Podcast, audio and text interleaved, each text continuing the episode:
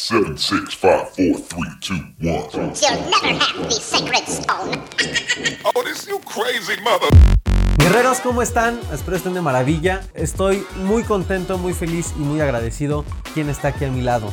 Nuestro queridísimo amigo Rafael Coppola, que nos abrió las puertas de su casa y nos brindó algo de su tiempo, como les he platicado. Valoro mucho a la gente que, que te brinda su tiempo sobre todo eh, te lo brinda con amor y, y, lo van a sentir, lo van a ver en toda esta plática, en todo el valor que les va a ofrecer Rafael Coppola. Así que no los está viendo, pero apláudanle, guerreros, apláudanle. ¿Cómo estás, Rafa? No, muchas gracias a ti, muchas gracias. gracias. por venir. Oye, pues hemos ya platicado backstage de tantas cosas que me gustaría retomarlas, Rafa. Como saben, guerreros, eh, Rafa también da conferencias. Rafa tiene una historia impresionante, pero no me quiero adelantar, mejor que salga de él. Cuéntanos un poco, Rafa, para la gente que no te conoce, eh, pues un poquito de, tu biografía general. Un poquito. Claro, sí. Bueno, vengo de familia de pilotos. Mi papá, mis tíos, hermanos, todos, bueno, son pilotos. Pero yo, eh, digo, siempre quise ser piloto, pero pues empecé, no sé por qué razón, entre los 16 hasta los 26 años con fobia a volar. Ah. Entonces decidí no estudiar para piloto y entonces empecé. De mi primer trabajo fue en una aerolínea, trabajando como llevando documentos de aviones. Y mi segundo trabajo fue como repartidor en Domino's Pizza.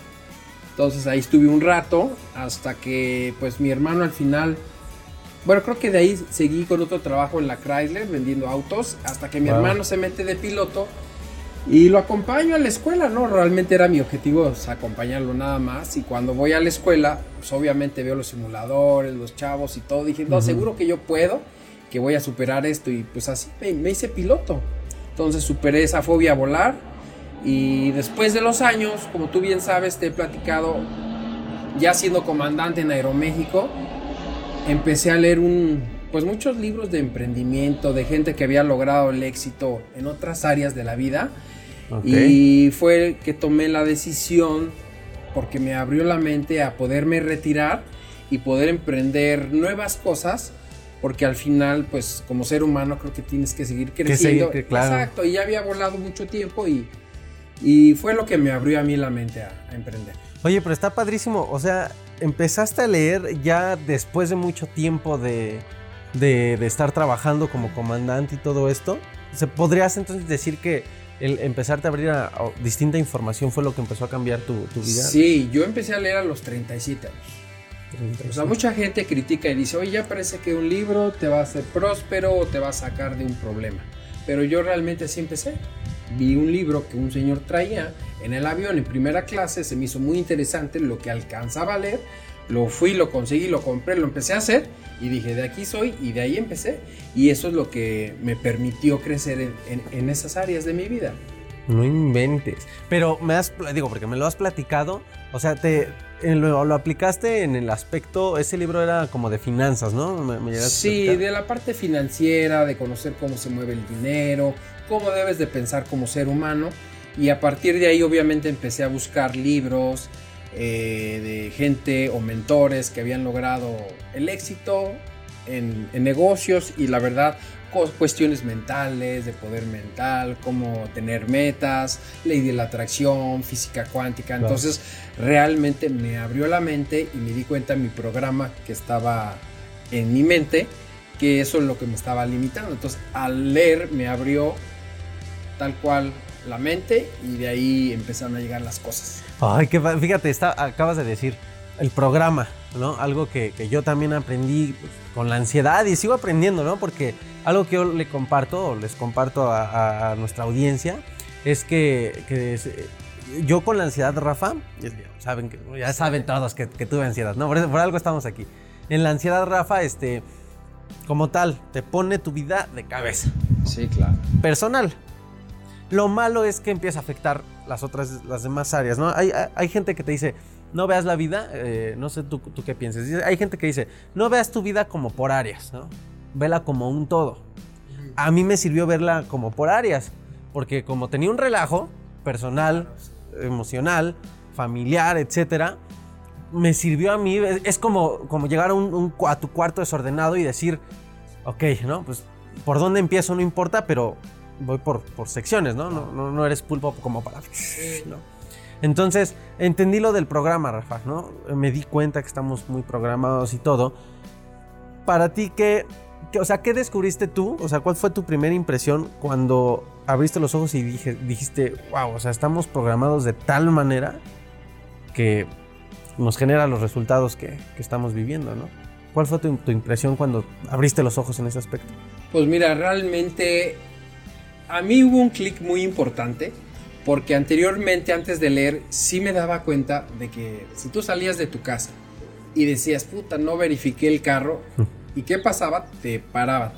Pero podías Sí. suceder que a lo mejor se te pasó, pero no te acuerdas, no lo tienes consciente en la mente y no pasaba nada. Dices, mira, no, apenas me di cuenta que no lo hice y nadie me paró.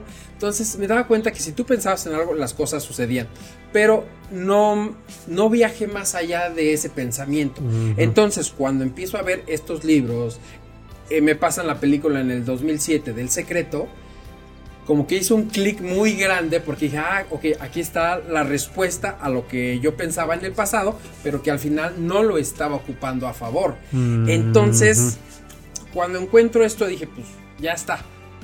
Voy a rediseñar mi vida y me voy a reinventar. Sé que estoy volando, estoy haciendo esto, pero si yo lo puedo modificar, Claro. entonces, ¿qué haría yo? Bueno, ya soy capitán, logré este sueño, he volado por tantos años. Mm, A mí siempre me ha gustado la onda de la abundancia, de vivir en buenos lugares y todo eso. Entonces dije, ok, quiero esto en mi vida. Entiendo lo que estaba leyendo, que la mente es como un control remoto y cambiar esto quiero, esto no. Los canales de lo que tú ves. Entonces dije, bueno, quiero cambiar esto, ok, quiero renunciar, quiero in- independizarme, no depender de un trabajo y, y empezar a lograr nuevas cosas. Y de ahí empezó a cambiar mi vida gracias a esa toma de acciones, a ese cambio de pensamiento. Porque pues estás, yo me decía a mí mismo, o sea, yo recorría bosques de las lomas y a quién vive aquí, seguramente vive un empresario, no creo que vive un empleado, ¿no? No por, por, minimizar o, o Sí, hablar no, mal no, de ellos, no. ¿no? No, sino al final entiendes que una persona con un sueldo difícilmente puede, Puede estar puede estar aquí. claro. Entonces yo decía, qué padre que ellos tuvieron esa, yo, o sea, en- negativamente yo me decía, qué padre que ellos tuvieron la oportunidad de vivir ahí, porque su papá seguramente fue empresario y les dejó ese legado. Sí. En, en mi caso, digo, soy piloto, mi papá era piloto, me dejó ese legado y me la paso muy bien, estoy muy contento, pero qué lástima que en esta vida no me tocó. Ya. Entonces tú como negándote a Ca- las eh, cosas. ca- caes como en es un estado programa. como, como de víctima, ¿no? De víctima, exacto, de que pues ya por eso y ahora yo soy, pues ya ni modo, ¿no? Sí, es como, como la gente de, de- de bajos recursos que, te- que cuando vas a convivir con ellos, pues que, ¿cómo es su pensamiento? ¿No? Dicen, no, pues es que pues soy pobre, ¿no? Y- o, claro. o lo saludas. Soy ¿no? pobre pero feliz, honrado. Ándale, Entonces, pobre, como pero- dando justificado que, que está bien, entonces empiezas a creer que eso es normal. Porque seguramente la gente, digo, me, me- luego me dicen en las redes sociales, algo hiciste mal o, o estás haciendo algo, como que creen, ah, es próspero porque hace cosas malas. Claro. Es esto por- para justificar su Claro. misma ignorancia o su misma pobreza. Y eso hay mucho en México, ¿no? O sea, digo, Sí. sí, estamos de acuerdo que algunos temas de inseguridad y, y Sí, cosas claro. de, ese, de ese mercado negro, ¿no? Sí. Pues sí, genera oportunidades para esa gente. Sí, claro. Pero ¿a poco no tenemos mucho eso aquí en México? No sé en otros países latinoamericanos. Pero es camionetota, narco, ¿no? Sí, claro. sí. O esto, eh, juega chueco y le- Sí, claro. lava dinero, ¿no? Sí, claro. y justificamos. Exactamente, y no conocemos ni siquiera cómo piensan. Tú, tú escucha a ver a alguien próspero como habla, las cosas que dice, y a alguien sin, sin recursos. Ahí estás viendo las dos mentalidades. Entonces, por eso a lo que tú me preguntabas, ¿qué fue lo que hizo cambiarte? Bueno, cuando empiezo a leer, digo, ah, caray, entonces ya la pregunta que yo mismo me negaba, ahora entiendo que sí lo puedo cambiar. Ah, entonces yo quiero vivir ahí, y yo quiero esto, y quiero esto. Entonces, Eso, de ahí empecé con las metas, y mi vida como es un poder mental al final que tú estés metiendo toda esta información, al final mi vida llegó aquí, a donde estamos ahora. De repartidor de Domino's Pizza, no, un repartidor no creo o difícilmente podría estar aquí. Sí, se le puede hacer imposible, ¿no? Exacto. Pero lo que estamos tratando de decir para la gente que nos está viendo, que vea que sí es posible. Claro. Y no fui a Harvard, no fui a algún lugar en especial, ni tengo unos estudios en tal universidad, solamente soy piloto aviador. Pero lo más importante es que no que sea piloto aviador, ni que sea un emprendedor, sino que cambie la mentalidad. Entonces, si yo po- podía, ¿estás de acuerdo? Y la gente que me oye, que si quisieran, podría seguir trabajando hoy en día en Domino's Pizza. No tiene nada Sí, de malo. sí, O, o de piloto. O de piloto. Pero ¿qué dice? ¿Qué hice? Pues cambiar el pensamiento. Que está bien, pero quiero seguir creciendo. Entonces, modifiqué mi pensamiento, mis creencias y dije, yo quiero algo más. Al final es, es cambiar las generaciones en la vida de mi familia. Entonces, cambio y decido y una toma de decisión que me lleva aquí. Si no, pues podría seguir siendo lo mismo. Está bien, pero en mi caso, yo realmente quería hacer nuevas cosas. Está padrísimo. Porque además es, es que hay tanto que platicar aquí, guerreros, con Rafa, que podríamos aventarnos, yo creo que una. No, no, no una entrevista, un- un- una sesión, así como Juan Gabriel que se aventaba sus conciertos de cuatro horas. Claro, así, sí. ¿no? Pero, bueno, fíjate, hay algo que me compartió Rafa, guerreros, que no sabía y que está padrísimo. Y, y pues yo creo que él gustoso de compartirlo. Que Rafa también se enfrentó a situaciones de ansiedad. ¿no? Me llegaste a pla- me Sí. estabas platicando eso. Sí. Platícame un poco cómo estuvo Fíjate tu que experiencia. desde chico, más o menos yo creo unos 16, 15 años, me- en las madrugadas me despertaba y puta, me daba una ansiedad terrible. Entonces yo la verdad es que traté de igual ir con médicos, con gente y me acuerdo que me daban chochitos, cosas así. Pero de ahí, la verdad eso me ayudó algo, pero fue un episodio muy pequeño realmente, pero ya cuando yo renuncio de piloto, después de tener cierta... Cuando estás trabajando en ese tipo de, de cosas, genera cierta energía de lo que tú estás De haciendo. lo que ya estás Ajá. viviendo, ¿no? Exacto, entonces estás acostumbrado y de repente cuando dejo de volar estoy más tranquilo. Entonces toda esa energía o todo eso que lo Se que queda. representa se quedó como que en mi cuerpo y me empezaron a dar ataques de ansiedad horribles. Literalmente tenía que llegar al Ángeles y quedarme afuera del Hospital Ángeles para saber si entraba o no. No, ¿de verdad? Sí, porque dije, ¿qué tal si, o sea, es algo y, y yo no estoy preparado, qué sé yo? Pues el miedo a saber algo de los médicos, ¿no? Ajá. Inclusive llegué a ir a- con cardiólogos, dije, ya voy a ir con el médico para saber qué tengo, porque yo creo que ya tengo un problema de salud que me está afectando. Entonces iba con el cardiólogo y me dice, ¿sabes qué, Rafael? Estás perfecto, puedes ser tu vida normal, lo único que tienes es ansiedad. Lo único, pero es algo muy, muy fuerte Sí. que la verdad no se lo deseas a nadie. Sí, no. Y este, y tuve que ir con doctores y me dieron medicina para los ansiolíticos, ya sabes. Sí, la verdad sí lo probé uno o dos y dije, me sentí mal, peor. Y dije, no, mira, tengo experiencias de familia que tomaron eso y la verdad no les fue muy bien. Y dije, ¿sabes qué? Literalmente al excusado los tiré, le jalé y dije, yo salgo de esta. Y entonces, obviamente, como empezaba yo a leer libros de emprendimiento, de cuestiones mentales, empecé a revisar como lo que tú decías, a ver cómo está mi cuarto en todos los sentidos, ¿no? Mi vida, Claro, todas sí, las áreas. sí, sí. A ver, estoy comiendo muchísima azúcar, estoy tomando mucha coca, estoy con exceso de sobrepeso, estoy, me faltan quizás vitaminas, mira, entonces empecé a cambiar todo eso, obviamente va desde la mente y eso es lo que me ayudó, pero realmente sí fue algo terrible, o sea, que no se lo deseas a nadie, o sea, porque la ansiedad, la persona que lo ha pasado realmente deseas hasta morirte, porque ya no quieres esa, esa Sí, sensación. Sí, sí, sí. o sea, sí. prefieres Se desequilibra no todo, estar. ¿no? Sí, realmente sí. Entonces, yo creo que fue, eh, o sea, a raíz de que me salí de piloto, por... Entiendo que tú tienes cierta adrenalina, que te encanta hacer lo que haces. Es como el que se jubila, ¿no? Sí, exacto. El, el que lleva 30 años, 28 años, no sé Ajá. cuánto depende del trabajo, ¿no? Sí, Y de repente hasta se enferman, ¿no? sí, Porque de exacto, hacer porque lo dejas, aunque estaban otras actividades, pero quizás debí haberme metido quizás a un gimnasio, aunque sí estaba, pero no iba tanto. Entonces, pero lo bueno es que lo pude controlar, ¿no? Y al final salir adelante. Pero fíjate, acabas de decir algo bien, bien central, Rafa. Y es como, dices, todo viene de- empezando de aquí, ¿no? Sí. Ya mucha gente, eh, yo lo veo, Rafa, también hay gente que me escribe, que todavía le cuesta creerse eso, ¿no? A lo mejor suena tan simple, no, no sé tú cómo lo veas, Sí. suena tan fácil, o pareciera que es fácil, pero hay gente que no lo cree, como, como a ti Sí, te han escrito, claro. ¿no? Un libro, ¿cómo te va a hacer próspero un libro, ¿no? Ajá. Y también hay gente que me ha dicho, ay, sí, como, como cambiando mi forma de pensar, este, se me va a ir la ansiedad. Sí, claro. Pero lo sorprendente y algo que, que me encanta de, de tu historia, Rafa, es que lo descubriste y como tal ya lo has aplicado en varias áreas de tu Claro, vida, ¿no? Sí. Te he platicado, llevo 10 años dando conferencias con las personas que tienen fobia a volar y yo les quito la ansiedad. Y es lo que te pregunta la gente, ¿cómo un curso o cómo un libro te va a quitar? Claro, porque les enseñas la raíz. En el caso mío de la fobia a volar, les enseñas la raíz de la ansiedad, ¿no?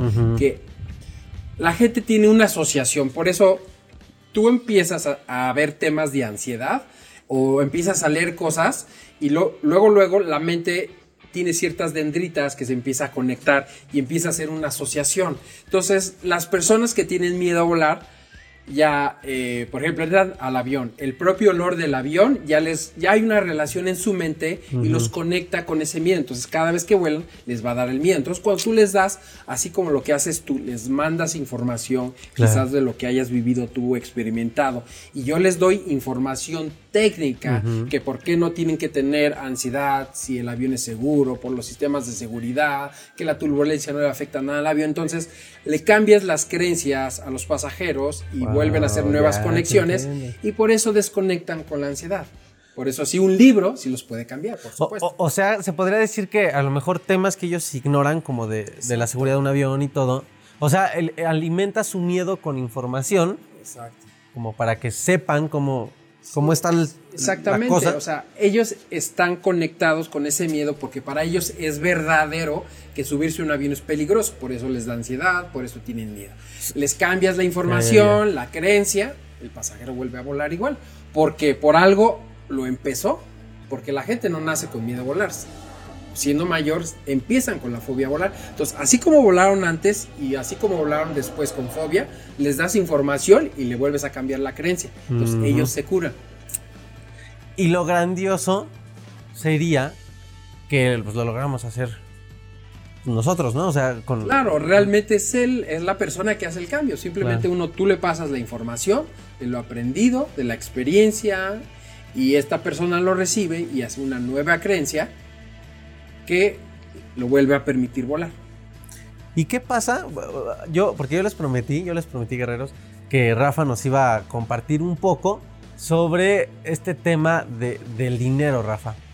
Es algo que a mí me, me encanta eh, cómo platicas estos temas. Eh, ya, ya lo verán, lo verán, lo verán.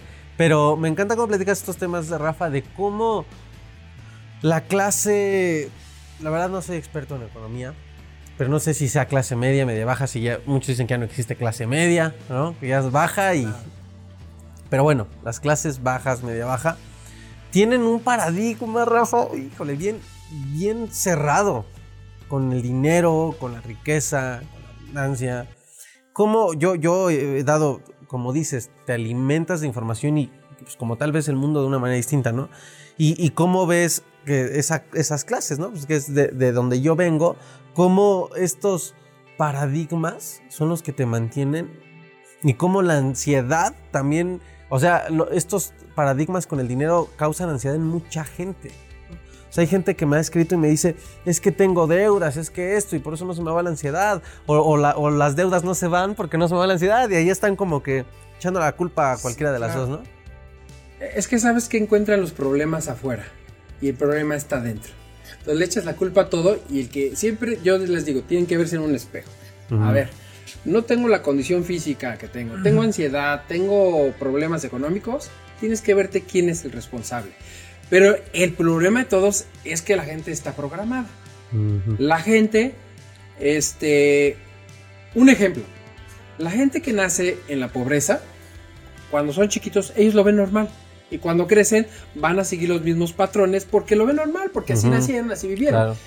Y la gente no me dejará o no me va a contradecir, porque igual, una persona próspera, que nace sus hijos en la riqueza, para él es normal Es normal. ser rico. Ajá, exacto. Entonces, es donde tú lo aceptes. Si quieres la pobreza, la vas a ver normal, o la riqueza, eh, la vas a ver normal. Lo importante es despertar a la Sí, sí, clase que tiene estos problemas económicos y que vea que no es normal.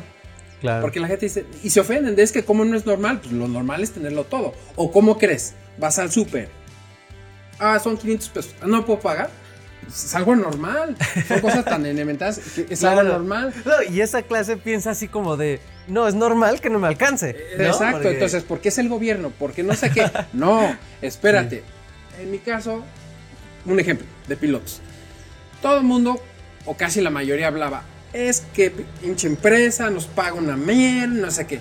Eso es lo mismo, es la mentalidad de la pobreza. ¿Por qué? ¿Quién los llevó a trabajar a, esa aerolínea? Lo llevaron con una pistola, fueron a la aerolínea, Ah, oye, te vamos a obligar y el salario va a ser eso. No, no se No, ofendieron. yo- Estaban felices, no, hombre, hasta que si no, aunque no nos paguen, lo hacemos. Y estamos felices. Y luego se están quejando. Ajá. Más bien la queja debería ser contra ellos, porque ellos son los culpables. Claro. No estoy ganando lo que yo quiero, yo soy el culpable, porque este trabajo es lo que me paga. Está bien, es perfecto, es un trabajo maravilloso, pero tú te vendiste por ese dinero. Entonces, no quieres vivir en otros lados, quieres tener una abundancia, quieres transformarte, entonces toma tú la responsabilidad y dices, ok, tengo esto, perfecto, es una herramienta, ahora voy a crear algo nuevo, algo que me va a generar algo y ese va a tener el ingreso. Lo que pasa es que el error del ser humano es esto. Tú tienes un sueldo, el que sea, y la situación o la crisis va subiendo y tu sueldo se va a hacer chiquito y chiquito. Entonces, ¿qué haces? Empiezas a gritonear. El gobierno, mi Pues, jefe, no sé culpa, qué, ¿no? la culpa. ¿Y quién es el culpable? ¿Quién te llevó a ese trabajo? ¿Quién escogió esa carrera? sí. ¿Quién escogió ser lo que tú quieras hacer en la vida? Tú. Claro. Entonces me dices, ok, me está afectando. Tomo la responsabilidad y empiezo a generar algo.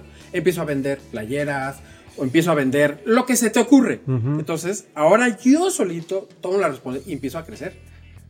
O sea, pero ya tomo la Claro. responsabilidad porque si quiero que los otros vengan a arreglarme el problema. Sí, porque es depender de ellos, Sí, ¿no? o sea, dependes de un trabajo y si... Exacto, al final es algo normal. Yo me contrata, pues me vendo mi, mi tiempo y yo sé el salario, yo lo acepté. Entonces ya, ya no es bueno quejarse. O sea, de quejarse no sirve nada cuando el culpable es uno. O Claro. sea, ¿quién es el culpable? A ver, si yo hubiera seguido hoy en Domino's Pizza, ¿quién es el culpable que yo hubiera seguido en Domino's Pizza? Yo. ¿Quién es el culpable sí, que yo siguiera volando y que quizás no tuviera lo que yo quisiera? Yo. Claro. No es la aerolínea, ni es mi papá, ni es nadie. Es cierto, tenemos creencias del pasado que nos dijeron que ten un trabajo seguro, que es lo mejor. Sal de la y ahí escuela, quédate y, ¿no? Sí. y haz lo que hace el 99% de la población. Pero eso sí, quieres vivir como el 1%. ¿no? Ya, Entonces tienes sí. que averiguar qué hace Sí, el pues, 1% si no para poder estar ahí. Entonces, todo es cuestión mental de, de empezar a cambiar el, el pensamiento y empezar a, to- eh, empezar a tener metas. Porque así como yo empecé de la nada, de un trabajo muy sencillo, ganando el mínimo, pues también he logrado muchas cosas, pero por el pensamiento. Nadie me lo dio, ni me lo trajeron a mí, ni, ni así. Fue un cambio de pensamientos, ver que sí hay abundancia. Eh, hay gente que no lo ve, Dice, es una locura lo que uno paga de un viaje o, lo- o de vivir en tal zona, es una locura. No, no es una locura, es una locura seguir haciendo lo mismo. Un ejemplo. Cuando abrieron los pinos, Ah, hubo una historia muy interesante de un chavo que dice que llegó a los pinos y se sintió ofendido por ver cómo dormía el presidente. ah, ah, Yo, me, yo estoy seguro, yo creo, yo Sí, personalmente, ajá. Rafael Coppola, me sentiría ofendido siendo esa persona, regresando a mi casa y ver el chiquero donde vive. claro. Porque seguramente yo diría, no mames, oye, está viendo algo que... Es como si yo me se- sintiera yo ofendido de vivir aquí. Pero como ofendido, al revés, qué padre que estoy viviendo aquí. Claro. Pero como yo no lo tengo, entonces me siento mal. Pero es que esto es lo normal. O tú Claro. lo ves anormal. Claro. O sea, Sí, sí, sí, cuando empiezas a ver las cosas que son normales, esas cosas normales van a llegar. Entonces este cuate se ofende, pero yo literalmente, o sea, no tiene de, de nada de malo que vives en una casita chiquita. Yo he vivido también en esas situaciones, después de que me fue muy bien, llegué a vivir en un departamento de 50 metros, pero yo tomé las acciones de regresar a, Para volver ahí. para a volver ya- ahí. Pero, pero no entiendo que alguien se ofenda. Entiendo que quizás abusen de, de- de cosas, de poderes. Pero al revés, mejor hubiera dicho, ¿sabes qué? Qué padre que este cuate a lo mejor vivió así. Y veo cómo yo también vivir así. Claro, te, te, hasta en te otras áreas, ¿no? ¿no? Entonces es abrir la mente, pero hay gente que ve cosas así y se ofende. Y eso pasa en cada área, en muchas áreas, ¿no? O sea, Sí. te- en el amor, en, en la Sí, salud. no aceptan. Ah, es que le va bien porque ah, es que hizo algo. ¿Por qué pones esos pretextos? Para tú justificar tu pobreza y tu mediocridad. Entonces mejor ve, oye, ¿cómo le hicieron para jugar golf? Quiero saber de ustedes qué hacen en la vida, porque Claro. quiero verlo. Como la película esta de, de Lobo, ¿no? De Wall de Street, Wall Street, ajá. que dijo, a ver, oye, ¿cómo le hiciste para tener este coche? Quiero saber, quiero que me digas. sí, sí. En vez de decir, pinche millonario, claro. como leí, de seguro robó, pinche fanfarrón. No, pues si lo compró porque le da Es gusto que es más fácil, ¿no? Fíjate, yo hice un episodio, yo hice un episodio de la crítica, ¿no? Y, y traté de, de compartir cómo, cómo yo trabajo esas cosas en mí, ¿no? El no juzgar a la gente, ¿no? El, Sí. el no andar juzgando, ¿no? Porque es muy fácil. Y, y analicé en estos episodios, Rafa, la crítica desde tres ángulos, ¿no? La crítica, primero, ¿cómo te, te criticas a ti, ¿no? La autocrítica, ¿es sana o, o es nada más para identificar en dónde tienes áreas a trabajar, ¿no? Dirían en las empresas, áreas de oportunidades, ¿no? Sí. Luego la analicé cuando, si tú, si tú eres la persona tóxica hablando socialmente, si tú eres el que critica, y luego cuando te critican, ¿no? Y, y concluí que, que para mucha gente es que es más fácil, es más fácil quejarse, es más fácil criticar, ¿no? Es más fácil señalar que algo que a mí me sorprende ahorita que te escucho y, y- y lo pienso, Rafa, y de hecho te lo voy a preguntar. ¿Cómo, ¿Cómo lograste mantenerte? O sea, una cosa es que te des cuenta, porque hay mucha gente que se puede dar cuenta que abre los ojos, pero volvemos a lo mismo, ahí se queda, ¿no? Que puede decir, no, pues sí, a lo mejor hice dos que tres cambios, ajustes en mi vida, y párale, porque vuelven quizá paradigmas, miedos que no se juzga de la misma manera, cada quien trae su, su historia y su guerra, ¿no? Sí. Pero cómo, o sea, ¿cómo le hiciste tú, Rafa, cuando... Porque ¿a qué voy? Es que pienso, pienso en muchas cosas, trato de conectarlas, ¿no? Hay gente que me imagino que te puede decir, pues sí, pero vienes de familias de pilotos, porque así hay gente. Pues sí, pero eh, como dices, a, a- a pues sí, recibiste herencia. Pero pues me imagino que también las personas o empresarios que recibieron herencia y la multiplicaron no, no es nada fácil, ¿no? Entonces también tiene sus, sus méritos esa persona. ¿Cómo le hiciste tú, Rafa, para no caer en, en esa cuestión fácil de, de nada más quejarte? O sea, ¿cómo mantuviste esa disciplina, por así decirlo? Pues prácticamente la perseverancia. Y obviamente para no caer en lo mismo es, si tú dejas de leer gente de mentores, de éxito, aunque tú ya lo hayas logrado, el mismo sistema te orilla a regresar a las mismas cosas. Que ese fue mi error cuando a mí pasé la situación difícil después que me iba súper bien. Este, me di cuenta de esos errores. Dejé de leer, de- como dice en la película de Rocky, perdiste el ojo de tigre. Ah. Porque ya estás, otra vez caes engañosamente en tu zona de confort.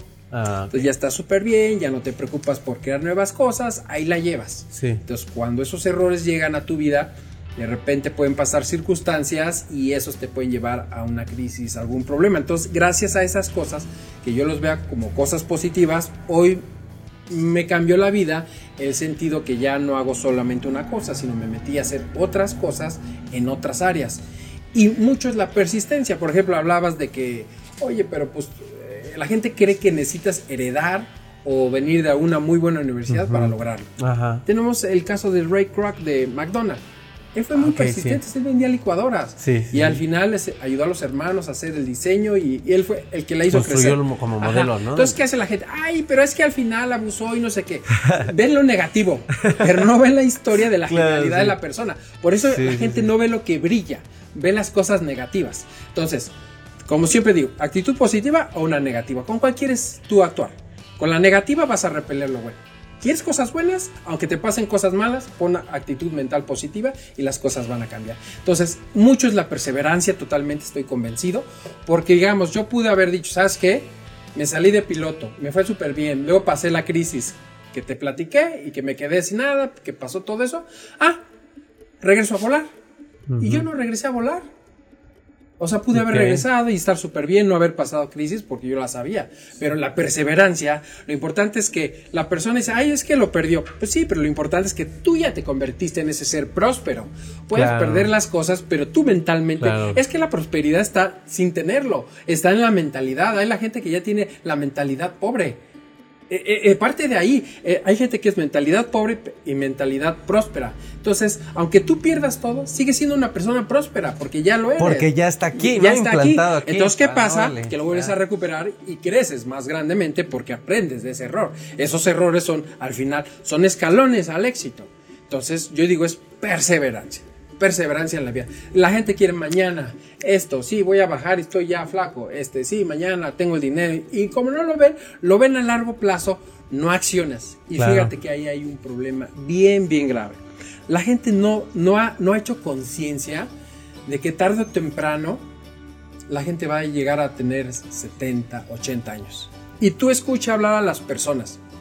Oye, esta persona, digo, hablo un poco de historia personal de Ujú, mi papá. ujú. Mi papá dijo, cuando me retire, ya me- nos iremos y mi mamá también. Vamos a hacer una casa más pequeña, porque vamos a hacer menos de familia, ya no ocupamos tanto, una casita, todo chiquito y no sé qué. Entonces te estás dando cuenta que el pensamiento es un... Te estás preparando para la pobreza. Claro. Porque tú eres piloto, te va más o menos bien y tú ya estás diseñando para cuando seas viejito, ya no tengas dinero, pues ahí con que la libres, ¿no? Y es al revés. La gente no ha despertado. Sí, sí, sí. Pero cuando tú seas mayor, imagínate yo, mayor de 80 años, ¿cuántos nietos voy a tener? ¿Y cuántas generaciones? Necesito una casa gigante Grande, para recibir claro. a mi familia, porque mi familia se hizo más grande. Claro. Entonces necesito ser una persona próspera para vivir la vejez de la mejor manera. Pero la gente se- piensa en la vejez, que qué seguro le va a dar de gastos médicos, quién se va a preocupar de él. La gente ya está muerta desde antes Oye. y está viviendo en la pobreza. Es que está bien padre eso porque, y sí es cierto, la gente ve, y sí, yo también lo veo con, con familias, con mi familia o, o gente cercana, que ven la vejez o, conforme vas madurando, ya biológicamente, lo ven en- como algo en decadencia, ¿no? Exacto. O sea, no puedes decir, o, o no lo hacen, porque si no fuera distinto, a lo mejor decir, pensar, sí, yo cómo me veo en 70 años, pero hacia arriba, ¿no? Y, y la sociedad, eh, no sé si ya nos ponemos muy sociológicos, que los medios y, y todo lo que te programa, ¿no? A- al ser humano. ¿Cómo nos han hecho a, a- a- a ver la vejez como abajo? Porque, ¿qué ves? Todos los viejitos son pobres. Ahí los ves en el súper, son Solos. los de mayor edad que están teniendo trabajitos así. Pero todas esas acciones son consecuencias de tu pasado. Hay un video en YouTube que sale un señor gordo que está infartado y está perdiendo la vida. Y hacen la historia hacia atrás. Estaba comiendo pura comida chatarra. Órale. ¿Y dónde empieza? Desde los, desde los papás. Ah, está llorando el niño, dale un dulce, dale un dulce. Entonces, ¿ves cómo tu pasado te llevó a ese futuro gordo, casi muerto y todo eso? Entonces, igual en la vida, si nosotros, es que, ah, lo vemos lejano. Pero si nosotros hacemos acciones en el, en el ahora, vamos a cambiar la historia del futuro.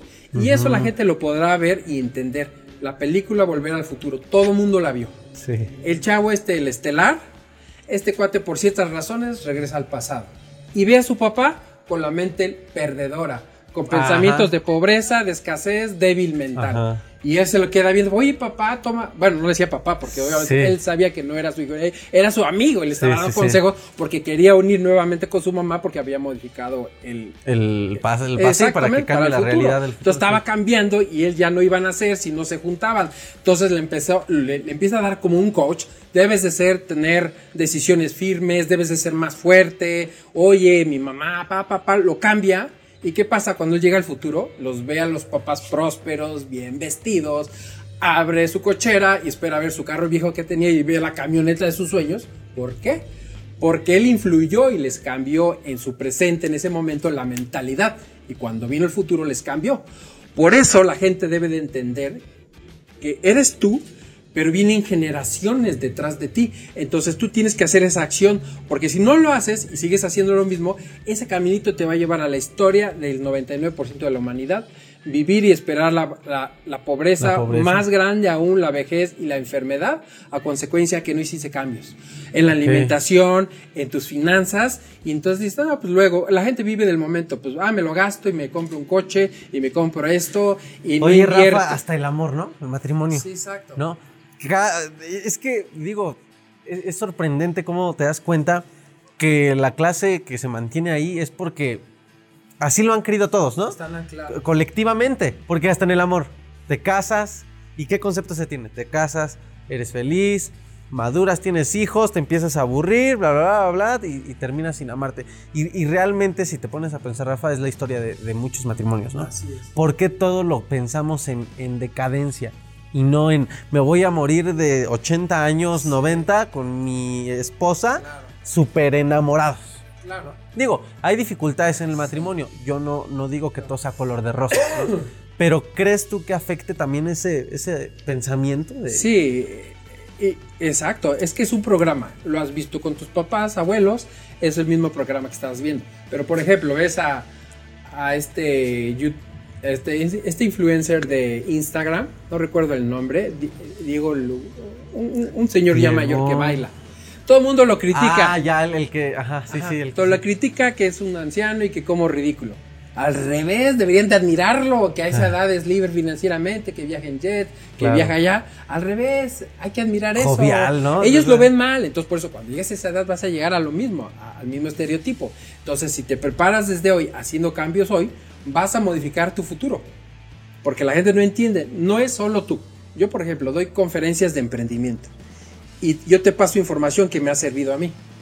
Y tarde o temprano, si tú me haces caso a mí o al quien sea y logras tú transformar tu vida, al final tú vas a casarte y al final tú vas a tener hijos. Y Claro. si tú mejoras tu condición económica, tus hijos van a vivir mejor. Entonces te estás transformando a toda tu familia y generaciones. Tu legado, ¿no? Por exactamente, porque al final hay un legado. O sea, Claro. tú subes y suben tus hijos. Claro. Pero sigues haciendo lo mismo y ellos no hacen nada, van a seguir las mismas generaciones. Por eso siempre digo, debes de romper con todo.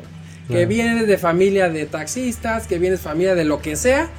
Ah, ok, está muy bien, pero yo debe de venir alguien en la familia. Alguien en la familia tiene que romper con la pobreza, con, con cuestiones de enfermedades, con cuestiones mentales. Y decir, yo rompo con todo. Y Claro. empiezo y transformo mi vida. Entonces tú rompes por, ese por ellos, principalmente. Por ¿no? ellos. Para que no Y- se vayan a confundir de, ay, yo voy a cambiar a todos. Sí, sí, no, no, claro. Eres tú y los que sigan. Y obviamente les vas a dar ejemplo a los demás Claro. para que también levante. Claro. Porque el pensamiento eh, mexicano es, es ese. Por eso el país y las personas son las más afectadas por el pensamiento. En otros países, como en Europa, no piensan como pensamos nosotros. Entonces, por eso sí, bien importante es despertar a las personas a que vean más allá, que sí hay más cosas. Está padrísimo todo lo que nos compartes, Rafa, porque precisamente, te digo, me, me escriben constantemente este, pues, nu- nuestra audiencia eh, y me llegan a hacer preguntas que en parte me preocupan, porque yo también tuve esa- esas dudas cuando, eh, te digo, tuve la ansiedad. Afortunadamente, acercarme a toda esta información, eh, que lo, me acerqué para, para mí, ¿no? La verdad, no, nunca yo pensé buscar esta información como para después compartirla con la gente. Qué hermoso que así sea, porque pues es una manera también yo de, de agradecerle a la vida eh, eso- esos momentos que me dio de ansiedad, ¿no? Y al final son consejos, ¿no? Alguien Claro. que ya lo experimentó, se los das, Claro. herramientas para Eh, que exacto, puedan exacto, exacto, exacto. salir adelante. herramientas. Fíjate, me hacen una pregunta que, que, podría, que puede ser el inicio de, de todo lo que, lo que nos puedes compartir, Rafa. Una pregunta que me causó mucho ruido hace poco. Y me pregunta una persona, ¿aspirar es malo? ¿Ambicionar es malo? Porque yo tengo sueños, tengo metas y me da culpabilidad, siento culpabilidad, me da miedo. Bueno, podemos pensar que el miedo puede ser algo natural, Claro. pero que sienta culpa Sí. eh, bueno, a mí eso me causa algo Claro, de ruido. ¿Podrías comenzar a compartirnos un poco este tema, eh, Rafa, de tanto de la cuestión del dinero, ¿no? Financiera? ¿Por qué hay ansiedad en, en el dinero? Claro, sí. Si llegas, si vas, si, si lo guardo, Sí. si no. Sí. Y con los temas, pues también como tal del éxito, Rafa. Claro. O sea, yo creo que es el error de la palabra o el contexto de decir ambición. A lo mejor has escuchado ideas viejas de nuestros padres o los que nos han educado. No es que ambicionar es malo, entonces cuando empiezas tú, ah, ok, entonces quiere decir, tú ya tienes una, una asociación con esa palabra, y entonces ambicionar es de, de- de muchos sentidos, ¿no? Pero entonces tú ya empiezas, oye, entonces ambicionar, si yo quiero progresar, porque a veces ves al papá que no progresó, y dices, y si yo progreso y soy ambicioso, ¿y qué va a decir mi papá? o qué va a decir que yo, yo quiero eso. Pero está bien, o sea, al final hay que tener ambiciones, porque al final esas ambiciones son buenas porque nos ayudan a mejorar nosotros mismos como seres humanos. O sea, imagínate que no tuviéramos ambiciones de, de mejorar, de poder ir a unas buenas vacaciones y todo, pues al final esas ambiciones se convierten en un motor. ¿Para qué? Para al final salir de esa zona de confort y decir, ¿sabes qué? Me ambiciona esto, porque al final la gente dice, es que eres, eres muy egoísta porque yo soy, eres tú y eres tú y eres tú. Y eso está mal, o sea, que la gente piense eso que primero debes de estar tú bien y quitarte esas, esas falsas, falsas creencias. Y está bien que tú eres el principal, es cierto. No está mal ambicionar porque tú debes de ser el principal en la película. O sea, tú estar bien para que toda tu familia también Claro, esté para bien. que puedas. También me, también me hicieron una pregunta, sí, ahorita que mencionas eso, ¿eh? y, y era una persona que, que ya, ya, ten- ya tiene hijos y todo, Sí. y me preguntó, oye, eh, tengo esta, este dilema en mi mente de que pues él enfrenta ansiedad y dice, no puedo enfocarme en mí porque igual siento culpa, porque siento que estoy siendo egoísta, porque siento que, que todo ese tiempo en mí va, debe ir para mis hijos forzosamente, ¿no? O para mi- Sí. mi pareja. Claro. ¿Qué, qué, qué podrías tú responder? eh, o, o cómo tú lograste? Porque tú, eh, digo, en tu historia, que, que tengo el gusto de, de haberla escuchado eh, directamente de ti, Rafa, sabemos que decidiste emprender, cambiar de etapa, ¿no? Sí. Y, y, bueno, ahí te enfrentaste a un dilema muy parecido, ¿no? Porque como tú lo comentas eh, en otra historia, a lo mejor en otro, en otro caso, a lo mejor eh, la, la esposa no te hubiera apoyado, ¿no?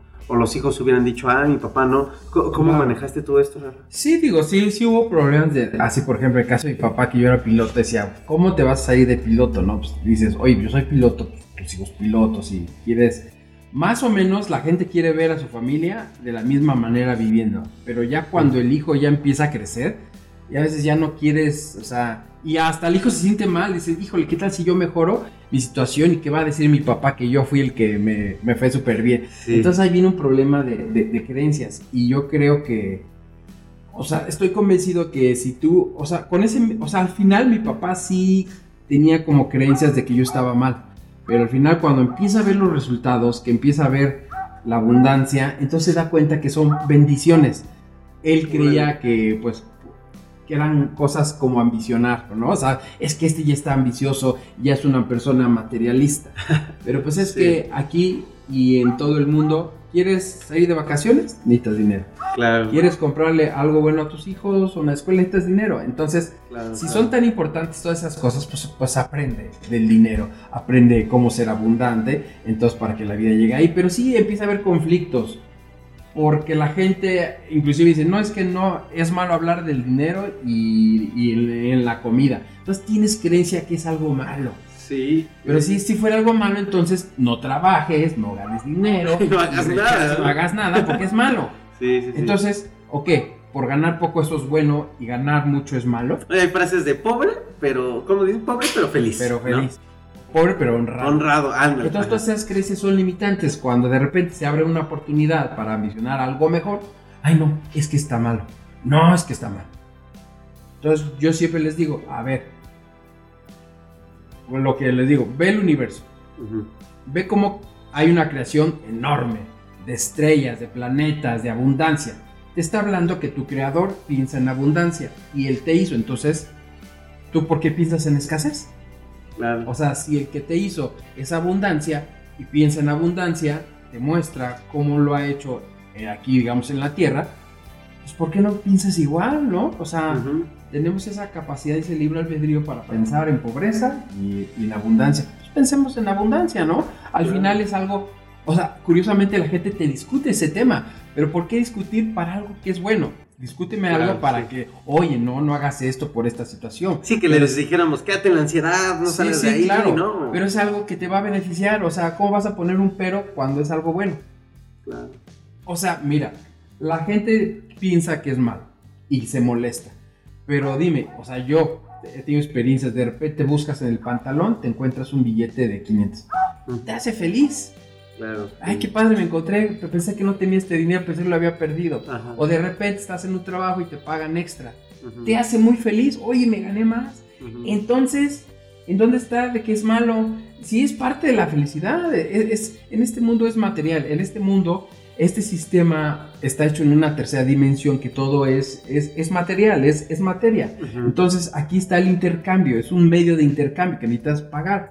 Entonces es algo normal. Lo normal es tener dinero, lo normal es tener salud, lo normal es estar delgado, lo anormal es lo otro. Entonces cuando identificas, primero empieza a identificar cuál es lo malo y lo bueno. ¿Y dónde estás? Se podría decir. ¿no? Exactamente. Entonces, no importa dónde estés, ¿eh? No Ok. hay, no a la gente decir, ay, no es que yo soy pobre y pues ni modo y así. No, ok, no pasa nada que por las mismas circunstancias de la vida hayas nacido Ahí en- te en tocó. la pobreza ¿no? Ajá. o lo que sea. Bueno, pero de ahí en adelante tú tomas la responsabilidad, dices, ok, nací Sí, aquí, sí, perfecto, mm, no pasa nada. Ahora me toca a mí salir adelante. Porque ¿qué pasa? Eh, y digo, yo lo, yo lo veo mucho en, en la gente, en la, la sociedad, eh, que, que existe mucho este sentido, sin, sin caer en que yo esté juzgando, pero que se cae mucho en, en el estado de víctima, ¿no? Ahorita que dices esto, Sí. que es algo muy cierto. O sea, es muy sabio lo que acabas de decir. Pudiste haber nacido en una familia de bajos recursos, Sí. por ejemplo, ¿no? En una familia conflictiva, Sí. en una familia disfuncional, eh, etcétera. Pero ya, ya es tu responsabilidad en cierto momento. A lo mejor cuando eres Claro, niño, sí. pues bueno, sigues bajo Ajá. el exacto, cuidado y sí. todo, ¿no? Ajá. Pero cuando empiezas a, a tener ya más conciencia y todo, ya es tu responsabilidad. Eh, Pero ¿qué pasa con las personas que para todo, Rafa, para todo, encuentran una justificación o, un- o- o están en un estado de víctima, ¿no? Total. Y digo, no, no es juicio, pero Sí. ¿qué, qué pasa ahí? Pues, lo que pasa es, mira, mucha gente dice, ay, eh, mira, un ejemplo, ya lo habíamos platicado antes. Abren la casa de los pinos y va un cuate ahí a la casa y sale la historia y se hizo bien famosa del chavo que se sintió ofendido a ver la habitación del presidente. ¿Cómo te vas a sentir ofendido? Independientemente de quién fuera la figura pública. Sí, claro. Tú ves algo hermoso, no te puedes ofender. Más bien, oféndete y, y regresa y ves, dices, caray, esta es mi habitación. ¿Cómo le hago para vivir como él? Claro. Claro, si él era presidente, pues difícilmente, digamos, pues, no puede haber tantos presidentes, pero bueno, eh, había prosperidad, entonces Claro. él lo vio mal. Entonces quiere decir que está bien como está viviendo, porque seguramente Sí, sí, si tú eres una persona próspera, ves su cuarto y no te causa nada, lo ves normal. Pero quiere decir que él, él te está diciendo que él está viviendo eh, en, en una zona o, en una situación de, de carencia y de pobreza y que Ujú. se ofendió. Al revés, es un ejemplo de decir, ¿cómo le hago yo para vivir ahí? Y voy a cambiar mi vida y yo voy a vivir también y voy a buscar una casa padre y voy a hacer. Pero el problema es el contexto, que la gente piensa que es malo. Entonces, y es, y, y es correcto vivir así con dificultades y todo. O sea, se ofendió y la gente lo apoyó. Entonces, te imaginas, ahí están las creencias, que la gente piensa que es normal. Y que lo que es correcto, que él vio, de seguro vio algo muy agradable, muy abundante, una recámara muy grande, Claro, se ofendió. sí, claro. Entonces, imagínate, totalmente la gente lo apoyó porque lo ven así. Entonces, ¿cómo quieres Sí. ser abundante? ¿Cómo quieres que te vaya súper bien si tú crees que es malo? O sea, el dinero no va a llegar a tu vida tú crees que es malo. O sea, es como decir, oye, ¿cómo quieres tener la amistad tal si para ti lo odias y te cae súper mal? Sí. No va a estar en tu No, vida. no va a estar claro. Entonces, igual el dinero no lo vas a traer porque al final es energía. Y si tú no lo quieres y lo ves mal, pues jamás vas a poder vivir en esa casa. O Claro. sea, al revés, es, es un ejemplo, siempre, digo, yo leí un libro que se llamaba Padre Rico, Padre Pobre, y decía, a ver, esa casa, ¿cómo la haré para vivir ahí? Entonces, si empiezas a ver la abundancia y lo ves mal, entonces, ¿cómo quieres? No, no eres para Ajá, eso. Pero aparte no es congruente. Porque eso si están trabajando y es que no me pagaron esto y es que me pagaron una madre y se quejan.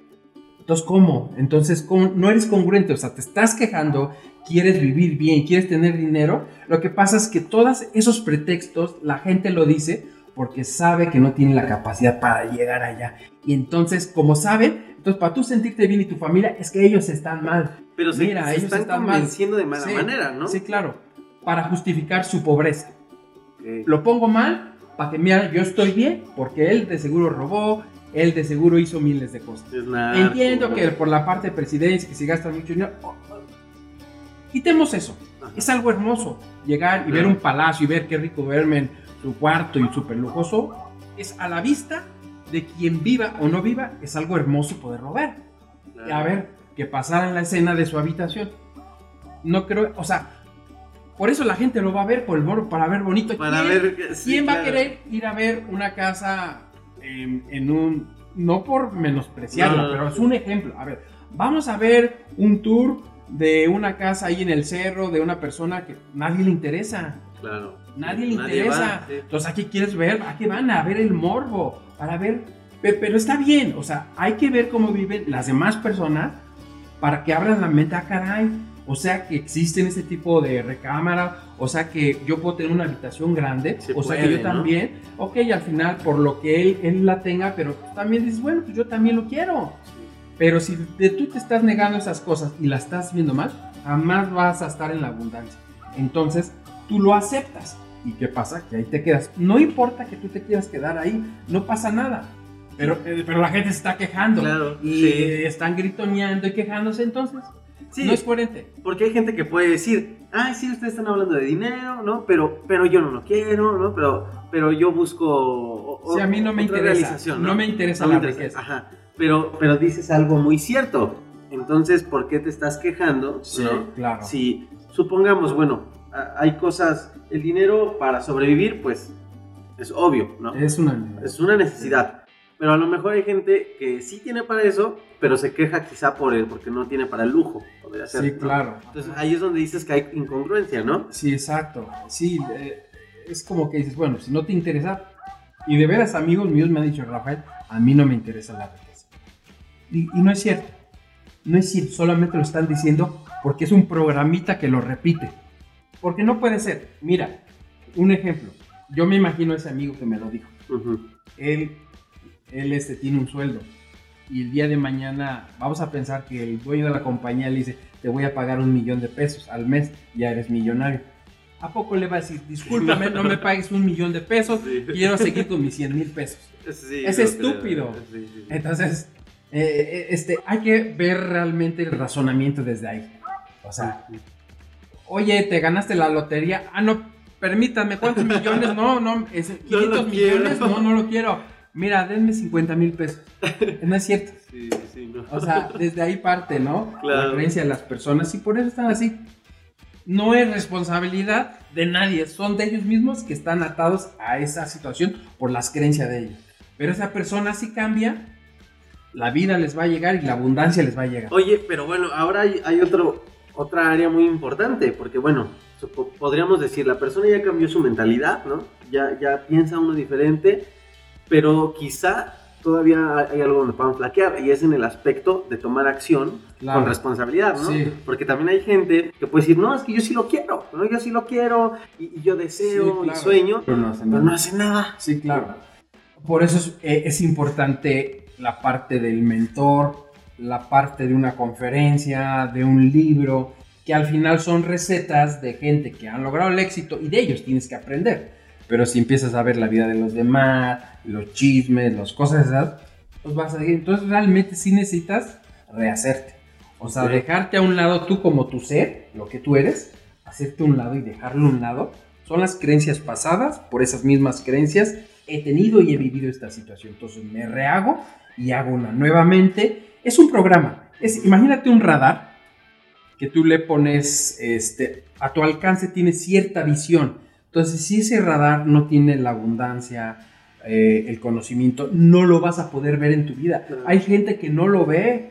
O sea, hay gente que no ve eh, la abundancia. O sea, que no Pero cree. para ellos Para no, ellos es normal. Y eso es un ejemplo bien sencillito. La gente que nace en la pobreza, para ellos es normal ser pobre. Por eso continúan las generaciones Cierto, siendo pobres, claro. porque es normal. Sí, Y no pasa nada, ¿eh? No, no, es, no es malo. sí, sí, Pero, pero ya quedarse ahí, ahí sí dices, híjole, Claro. no está bien. Entonces, por ejemplo, una persona que nace en la riqueza, desde chiquito lo ve normal, vivir en un palacio, una casa bonita, lo ve absolutamente normal. Por eso ese chavo se ofendió, porque él lo vio mal, porque se ve que viene de la pobreza. Claro. Entonces, ahí está el contexto y la creencia de cada palabra. Entonces, e- es bien importante, es rehacer la mente. O sea, tú pregúntale, como habla con alguien que en la pobreza, escúchalo hablar.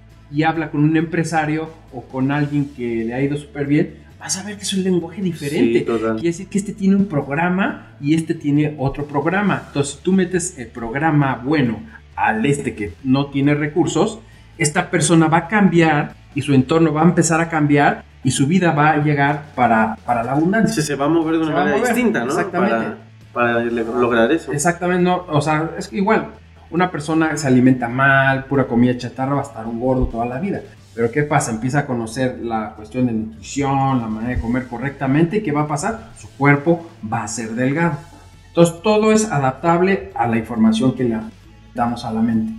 Entonces, pero todo está fuera de la zona de confort. O sea, la abundancia, el estar delgado, el, el- el lograr lo que tú quieras, está fuera de tu zona de confort. Y hay que, hay que obligarse en ocasiones a salir, ¿no? a, a a salir, salir. de ahí. Ajá. Porque también mucha gente espera, que te interrumpa Rafa, mucha gente espera el momento, ¿no?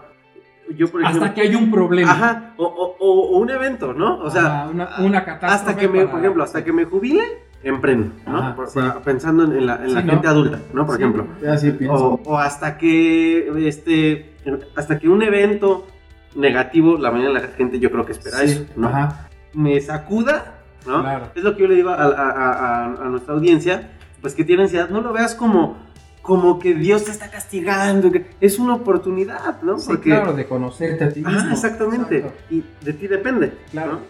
La verdad es que todos esos eventos son los que te empujan a salir de esa zona. La verdad es que parece ser como que algo malo, pero detrás de eso siempre hay una bendición. Claro, si no aprendes de ello y te la vives quejando, no vas a aprender y vas a repetir las Sí. mismas situaciones. Entonces, la idea es aprender de eso. Y, y no podríamos pensar entonces, Rafa, que el quedarse ahí es un evento permanente y no queremos darnos cuenta de ello. Sí, es que eres un programa. Ujú. Nuestra mente, el 95% de lo que hacemos es está grabado, está en nuestra mente subconsciente. Es decir, tú vas, sales de tu casa y vas a la oficina y vas en el celular y dices, puta, ¿cómo llegué? Se me pasó en el teléfono. Todo estaba grabado ya en tu mente. O sea, tú juegas tenis y ya sabes cómo le juegas o el Sí. No estás viendo cómo le haces, en qué momento le pasas. Ya no, sí, claro. lo haces en automático. Entonces tu vida está en automático y lo ves normal hasta que empiezas a ser consciente de todas las cosas. A ver, espérate. Estos son lo que yo ya tenía grabado. Pero empieza a meter un nuevo programa y caray, la vida te, te- te- te da un giro muy grande. Y ahora, Rafa, la importancia, volvemos a lo mismo, la importancia de, de cultivarte, de la información.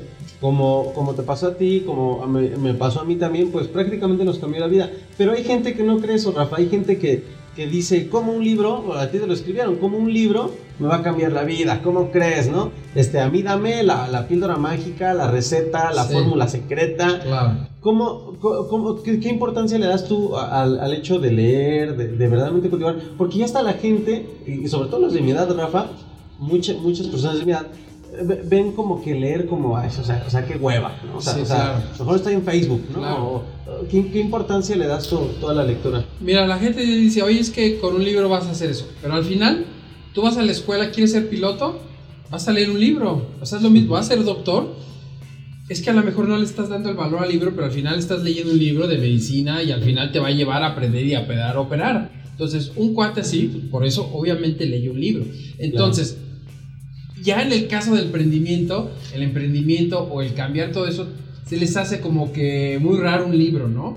Pero al final tú fuiste a la escuela y estuviste con los libros. O sea, has vivido con ellos, pero eso sí, un libro de un mentor, ya ese cuate es el que no le estás creyendo. Pero yo al final, como te platiqué, yo leí un libro que se llamaba El arte de hacer dinero y me cambió la vida. Porque ese libro me enseñó cómo debes de pensar en cuanto a la parte financiera, conocer el dinero, para ver cómo se maneja y empezar a crear nuevas fuentes de ingreso. Entonces, sí un libro te puede transformar. Sí, totalmente. Ajá, claro. Y, y hay personas que dicen, es que como tal no es el libro, es lo que tú quieras aprovechar del libro. ¿no? Sí. Porque a un- una persona me comenta, es que me encuentro confundido porque leo la, la- la teoría, por así decirle, leo la teoría de Tony Robbins, ¿no? Leo la filosofía de Deepak Chopra, Ajá. leo tal, leo tal, y me confundo, o sea, no sé a, a- a- quién hacerle caso. Claro. ¿Tú, tú qué, qué nos recomiendas? ¿Cómo, logras filtrar o... Yo, yo realmente, mira, leí de todos ellos y yo traté de verlo con lo que más me adecuaba. Por ejemplo, de repente empiezo a leer de otro cuate que lo explica o te lo, te lo pinta más difícil y la verdad no me sienta a gusto, pues ya no leo de él, ¿no? Pero realmente, pues si estás leyendo de todas esas personas, pues agarrar lo mejor de cada uno, ¿no? Pero si no te, tú no te sientes a gusto, pues no sigas con ese mentor, pero continúa con algo. O sea, lo importante es que hay que continuar. Porque mucha gente, el error del ser humano es, ah, ya leí el libro, qué increíble, qué emocionante, fui al curso, fui a tu conferencia y padrísimo. Y mañana en dos, tres días ya no vuelves a retomar el tema. Entonces, ¿qué va a pasar? Pues que no vas a lograr nada. Claro. O sea, el chiste es sí eh, empezar a leer un libro o una conferencia, un video en YouTube, pero de ahí hacerlo parte de tu vida. Como yo, al final me cambié un libro, pero yo eh, tomé la decisión de eso hacerlo parte de mi vida. Así como parte de la vida es comer, parte de la vida es la familia, parte de la vida es aprender de mentores. Tú ahorita me estabas platicando de un libro que estás leyendo o Sí, leíste, ¿no? ¿Ya? Sí, ya lo leí, sí. Y me estás diciendo que aplicaste las cosas de ese libro y te funcionó. Exactamente, sí. ¿Qué, qué experiencia tuviste ahí? Mira, la paz estaba leyendo un libro de, de Joe Dispenza que habla sobre sobrenatural. O sea, ya hacer cosas fuera de la realidad, Órale. dentro de la meditación.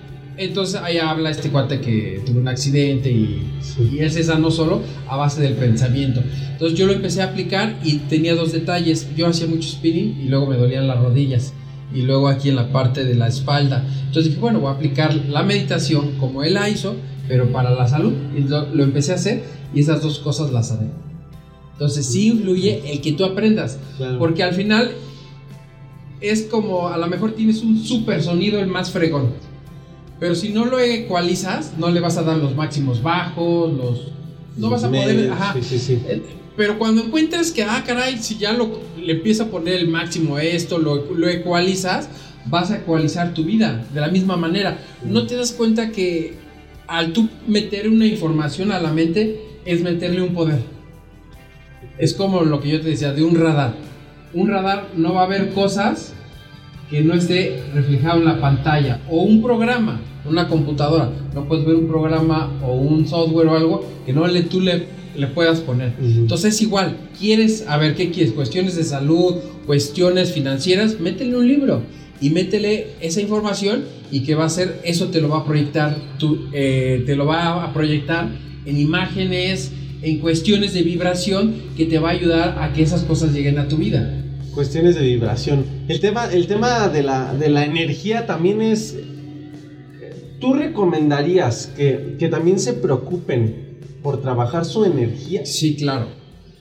Es, es muy, es, es- yo creo que es la parte vital. Porque, haz de cuenta, eh, tú quieres, no sé, un coche o una casa. Al final tú la visualizas, dices, es que yo ya me vi y ya lo veo. Pero en ti, ¿no crees? O sea, hay esa dudita. Ajá, ¿no? esa duda. Entonces, lo importante es tú convertirte ya en esa persona porque tú vas a emitir esa frecuencia. Es como una estación que o sea, tú quieres poner 96.9 y tú no en ti no la entonas, jamás lo vas ahí está la estación o la señal, pero mientras tú no la entones, no lo vas a tener. Entonces, tu sueño puede estar ahí, pero tu cuerpo está diciendo no. Entonces, lo más importante es que tú te conviertas en esa persona. Porque dices, ah, sí, yo voy a ser millonario hasta que ya lo tenga y hasta que ya. No, tú debes de convertirte en millonario siendo que no lo tengas. La mentalidad ya debe de ser porque ya traes esa frecuencia. Todo en el universo tiene una frecuencia. Y el dinero tiene una frecuencia. Y si tú no emites esa frecuencia, si tu frecuencia es de queja, pinche trabajo, pinche no sé qué, vas a traer eso. Tú una- yo una vez escuché decir de, de- de- de ti, tú no- nos lo comentaste. Ya, ya me acordé. Tú una vez nos comentaste algo que, que me hizo mucho, mucho, chocó mucho con, con- con mi manera de ver esa parte, pero en el lado positivo. Porque dije, es verdad, una vez comentaste, las personas religiosas, las personas pues que creen en un Dios, regularmente van y piden en una frecuencia de, de- dolor, ¿no? Sí. O sea, cuando dijiste eso, de verdad me hiciste pensar un buen, porque es cierto, ¿no? Y nunca lo había analizado de esa manera. Tú, tú comentaste, oran y piden O sea, en el peor estado, ¿no? Claro. A ver, ¿podrías recordar Sí. un poquito? Claro, este. eh, Yo, por ejemplo, yo lo asemejo un poquito a, a mi papá, que él dice: Dios, él oraba y dice: Dios, danos lo necesario para vivir. Entonces, tus deseos son órdenes, ¿no? Ujú. O sea, él- Dios es tu papá. Entonces, ¿qué hace? ¿Cuál es lo necesario? Pues lo básico, la, el pago de tu casa, de tu coche y de la comida y ya. Más no, no va a llegar. Entonces, tú estás orando desde la carencia, desde la pobreza. Y estás clamando, por favor, Dios, dame esto. Entonces tú, tú no estás creyendo. Entonces, una cosa es dices, bueno, yo ya le oré. ¿Y qué pasa? Y mañana oras, y mañana oras. O sea, realmente yo creo que es molesto. ¿Por qué? Es de cuenta, un ejemplo, tu hijo quiere un juguete. Oye, papá, ¿me compras el, el muñeco de Spider-Man? Ok, perfecto, te lo compro mañana. Y en 10 minutos, oye, papá, ¿me lo compras?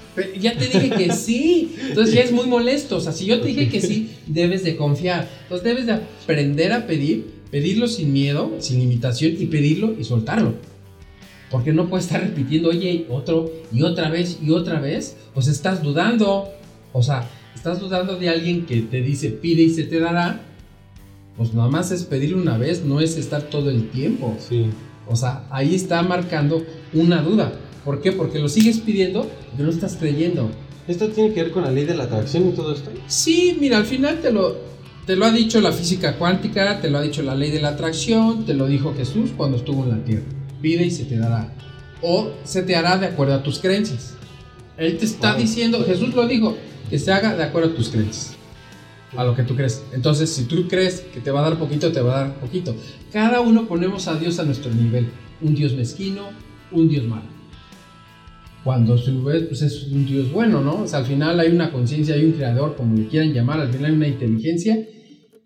Y yo siempre digo también el tema, el que te hizo fue él, no te hizo tu papá ni tu mamá. Ellos al final procrearon y naciste, pero al final está trabajando una inteligencia infinita en ti, en tu corazón, en el hígado. Tú no haces nada y dices, ¿cómo es posible que sucedan todas estas cosas mágicas en tu cuerpo? Porque está trabajando esta inteligencia infinita. Entonces, cuando tú lo empiezas a reconocer y sabes que Él es el que te hizo, empiezas a creer en ti mismo. Porque a veces te dices, no, es que yo, pues como no tengo universidad, no tengo escuela y me he ido mal, he, he nacido en la pobreza, no te crees con la capacidad de, de, de creerte que tú tienes ese poder. Pero cuando entiendes que Dios es el que te hizo, que vienes hecho de un material donde se hizo el universo, toda la creación, que por más que destapes el cerebro, no hay quien lo pueda replicar, viene de una fuente que no viene terrenal, o sea, es, es algo maravilloso. Sí. Entonces cuando entiendes todas esas cosas, dices, caray, pues soy, soy alguien especial. Como yo siempre doy el ejemplo, a ver, si tú tienes caballos y quieres tener un pura sangre, no lo puedes hacer, no, no puedes hacer un caballo y mañana es pura sangre, no, tiene que venir de un linaje. Ya. Y el ser humano viene de un solo linaje, de esa fuente universal que es Dios. Entonces todo mundo venimos, todo mundo somos iguales. Pero porque unos viven bien, otros han vivido en la pobreza por los pensamientos. Entonces primero reconocer que nosotros somos los responsables. Ok, es cierto, puede haber circunstancias, pero cuando tú ya reconoces y empiezas a tomar a partir de ahí una acción, un nuevo pensamiento, entonces ya, ya está a cargo tuyo, entonces las cosas empiezan a cambiar. Pero también viene la, como lo que hablábamos un poco de Dios, porque mucha gente ahí tiene los bloqueos. Órale. Es que Dios no le gusta la abundancia. Dios nos quiere pobres. Ajá. Y dices, entonces, ¿qué clase de Dios es? Si Claro. tú como ser humano te equivocas y haces cosas malas y buscas lo mejor para tus hijos, ¿cuánta más razón es Dios? O, o dudan de que, de que Dios te dé, ¿no? Por Exactamente. ejemplo, yo, yo escucho mucho que tienen la palabra de. Y yo pienso en mente, ¿no? Si Dios quiere, pues claro que quiere, pues no quiere nada malo, ¿no? Sí, O sea, claro, el, el- uno es el que se limita. Ajá. Entonces tú empiezas, no, es que esas cosas no se piden. Es que nada más debes de pedir por ciertas cosas. Pues es la fuente de todo, ¿no? Pues Dios ve por todos. Dice que si Él se preocupa por los animalitos, por darles de comer, dice, ¿cuánta más razón ustedes que son sus hijos? Entonces no lo vemos así tan real. Entonces aprendamos a pedir, aprendamos a, creer que Él verdaderamente es... O sea, realmente el ser humano no está hecho en, en ninguna parte de, de esta tierra, está creado de una inteligencia infinita. Entonces cuando empiezas a hablar todas esas cosas, te crees ya capaz de todo eso. Pero sí es que desde ahí, de parte de mucho las creencias falsas de las religiones, de que tú no mereces nada, que es la bondad inmerecida de Dios y cosas así que empiezas a ver que dices, bueno, O sea, finalmente la religión te programa también. el programa ¿no? para ser una persona chiquita que no pienses, porque si tú mantienes eso, vas a tener muchos feligreses ahí. Pero cuando tú despiertas, ya no vas a estar. Pero no vas a estar en ese grupo religioso. Claro. Tú vas a amar a Dios más grandemente porque puedes vivir mejor, eh, tener una mejor vida y una buena relación con Dios. La gente piensa que para entrar a Dios tienes Con que Dios- entrar a una religión. Es lo que te iba a comentar. Y es una cuota, son los que te cobran el dinero, los que te traban, los que te fanatizan, Sí. los que te hacen este, una mala persona. Y una mala imagen de, de Ah, Dios. de Dios, ¿no? exactamente. te También. queman a Dios. No, es que te hablan de Dios. Imagínate que yo te vengo a hablar de Dios y me ves que yo soy pobre. ¿De Ajá. quién estoy hablando mal? ¿Estoy hablando mal de Dios? De Dios, claro. Pues si es mi Dios, ¿por qué me tiene en la pobreza? Claro. Está- me estoy hablando mal de Dios, pero realmente yo soy el que he hecho malas cosas. Yo he pedido, no, es que al creador no le puedo pedir por esas cosas. Libre albedrío, ahí sería. Libre albedrío, o sea, por eso Dios nos dio libre albedrío, por eso no hizo robots. Ah, no, pues para mí, No. eh, sí, no, pues hizo Sí. robots, ya. Entonces, por eso te- Dios también nos dio la capacidad de soñar. Tú puedes cerrar los ojos y verte con una buena pareja, una buena relación, una buena casa, lo que tú quieras. Y qué injusto sería decir, pues no lo puedo tener. Por algo Dios nos dio esa capacidad, Claro. pero es depende de uno lo que quiera. O sea, no tiene malo si tú decides, ¿sabes qué? Yo deseo ser, o, o quieres ser una persona de escasos recursos, vivir en tal zona y lo que sea. Está bien, eres feliz, está muy bien. Pero yo creo que no, vi- no venimos a la vida, perdón, a sobrevivir. Claro. Vivimos a vivirla. Claro, sí. Entonces, hay quien la vive o quien la sobrevive. Claro. Y ya tomas tú la, tú la decisión. Si la quieres sobrevivir, tú haz lo mismo de, que hacen todas las personas y vas a estar así todo el Pero no te quejes en todo caso. Entonces, O sea, si- exacto, si fuéramos no te quejas. duros, ¿no? Sí. O sea, no te quejes entonces, ¿no? Exactamente. Sí, entonces cuando empiezas a, a- a- a ver todo eso, empiezas a despertar. Entonces la gente tiene que despertar porque la gente está dormida. Claro. No lo ve, lo ve mal. No, la gente no admira a los empresarios, no admira a la gente rica. Al revés, los envidia y les da coraje. Mejor deberían de investigar cómo han pensado eso para que llegue a su vida. Entonces hay que aprender. Así como quieres ser doctor, aprendes de médicos que te están enseñando. O por ejemplo, yo cuando me hice piloto, eh, me juntaba con pilotos instructores, tengo que aprender de ellos. Entonces, quiero aprender de gente de abundancia, pregunto cómo viven estas personas y qué han hecho en su vida para yo hacerlo. Entonces, es ciencia, tienes que ir con ellos. Claro, igual ellos no están abiertos a quizás a enseñarte, pero están los libros. Hay gente que ha diseñado los pasos del éxito o una fórmula más o menos y, y la, debe, y la puedes aplicar y eso va a, va a resultar en tu vida. Pero tienes que salir de, como te digo, de la zona de confort. Pues Rafa, de verdad que es impresionante toda la información que quisiéramos, quisiéramos obviamente quedarnos más tiempo en algún momento eh, de, de- de tu agenda que nos com- gustes compartir más tiempo. Yo encantado, Rafa. Sí, muchas Este, gracias. Yo encantado y yo sé que la audiencia y, y yo sé que esto, Rafa, eh, gratitud total por adelantado Sí. de, de todos los que te escuchan, porque de verdad eh, das, das, eh, no nada más se trata de dar información técnica y es algo que me encanta de ti, ¿no? Simplemente estás compartiendo con, di- diría una, una frase muy, muy de Dani, ¿no? Tu autenticidad, ¿no? Entonces, Claro, sí. está padrísimo eso porque pues hablas más con, con el corazón, aunque se escuche muy romántico. Claro, sí. Rafa, muchísimas gracias. gracias, por tu tiempo y todo. Pero antes de irnos, pues, ¿qué te gustaría dejarles? Un mensaje a, a- es, es gente que sufre ansiedad, pero como tú lo sabes, la ansiedad no, no es una enfermedad como gente, como decir, gente que padece cáncer, ¿no? La ansiedad es, el- sí es el resumen de un todo, de Claro. muchas áreas de la vida, todo lo que estuvimos platicando. ¿Qué- Claro. ¿Qué, te gustaría dejarles a ellos?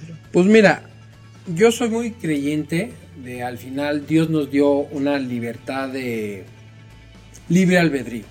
Entonces al final, por ejemplo, en el caso de la ansiedad, pues lo tienes. Pero ese libre albedrío también puedes tomar la decisión, ok, lo tengo, pero aceptarlo, pero sobre todo cambiar la manera de pensar o inclusive yo les digo una cosa, la verdad, ¿qué harías tú si tu papá fuera el presidente de Estados Unidos, de Alemania? Y dices, puta, qué padre, ¿no? Ujú. Tengo las puertas abiertas en médicos, en muchas cosas. Claro. Pero la gente, la verdad, que no se ha dado cuenta que su papá no es realmente quien los engendró. realmente nosotros venimos de una creación divina. No somos hechos en México, en Estados Unidos ni en Alemania. Fuimos creados por el ser que hizo el universo.